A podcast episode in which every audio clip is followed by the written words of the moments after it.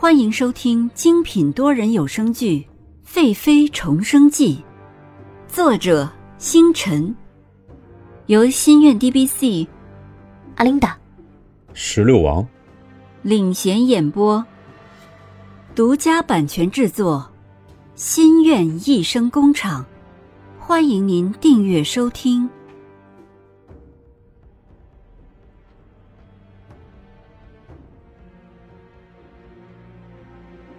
第四十五集，查什么人？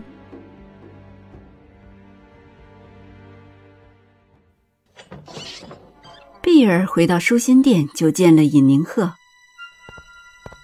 果然不出娘娘所料，毒药真是掺着胡安南的戏份中。我也如娘娘告诉我的回禀了蓝静怡，蓝静怡并没有怀疑，只是气恼。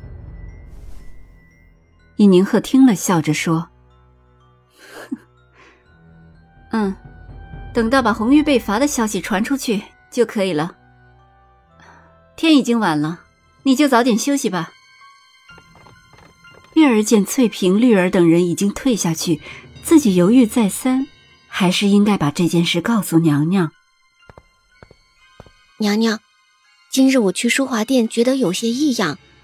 于是就去淑华殿林玉的房间打探，有什么异样？奴婢去淑华殿的时候走的是侧门，正门紧闭，淑华殿的宫灯一盏也没有亮，早早的就让工人回各自的房间休息了。嗯，这是怎么回事？在林玉的房间，我打探到，林玉偶然听到，好像是兰妃与宫外的人有联系。兰妃每个月都会召见宫外的人，现在兰妃在查一个人。尹宁鹤听着碧儿的话，陷入了沉思。上一世，尹家就是因为蓝静怡在宫外搞鬼，才使自己家毫无反抗之力。于今是自己忽视这一点了。尹宁鹤听见后问道：“查什么人？”林玉听得也不是很清楚，只是隐隐约约听见。十年前，小树林里的人。尹宁鹤听后，一双明眸瞬间仿佛如冬天的寒气一样，散发着寒冷。一双纤长白皙的手紧紧地抓着丝巾。碧儿说完话，看着尹宁鹤，一时间竟散发的冷气，气氛瞬间的压抑起来。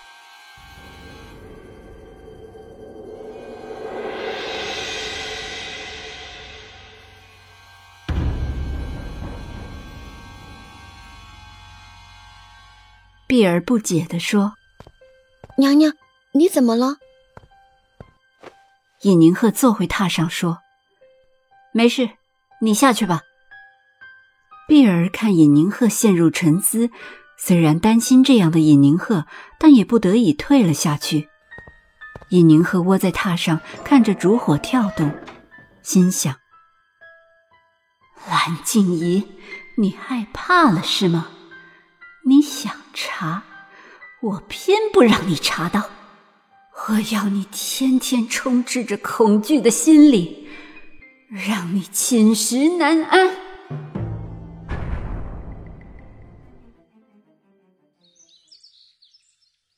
第二日早晨的时候，翠萍进来服侍，拿起一身藕花绣银线的长服为尹宁鹤穿上。尹宁鹤见状，摆了摆手说。今天我要去给皇上请安。绿儿和翠萍听了，两个人都眼睛睁得好大。自从上次皇上来舒心殿一回，小姐好久都不提皇上了，怎么好好的今天就要见皇上了？翠萍没有说话，认为这是好事。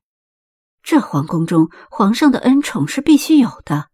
两人不敢马虎，赶紧服侍以宁鹤穿衣打扮。因为尹宁鹤近日怀孕的反应，脸上有些苍白，于是叫翠萍悄悄的上了一些粉。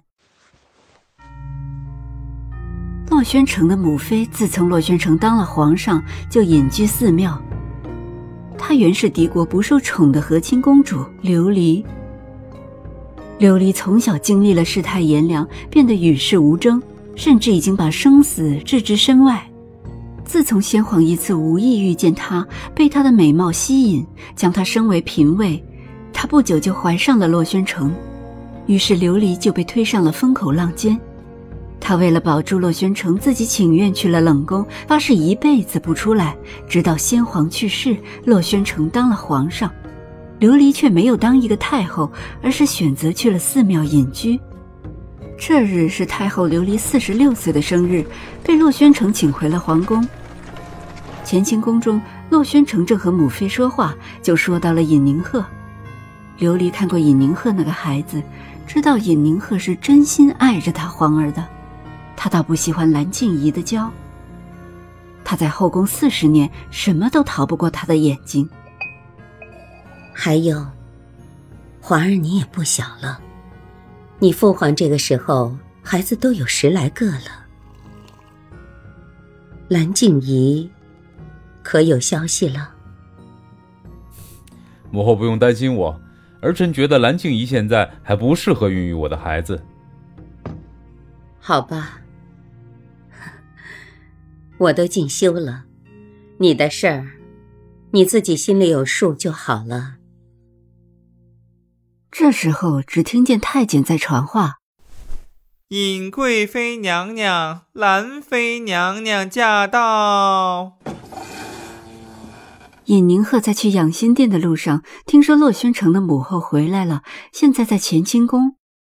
上一世，尹宁鹤可是没有见过洛宣城的母妃，只知道这个女人不简单。在来到乾清宫的宫口，恰好碰上了蓝静怡。两人就一起进来了。臣妾尹宁鹤拜见太后，万福金安。臣妾蓝静怡拜见太后，免礼。赐座吧。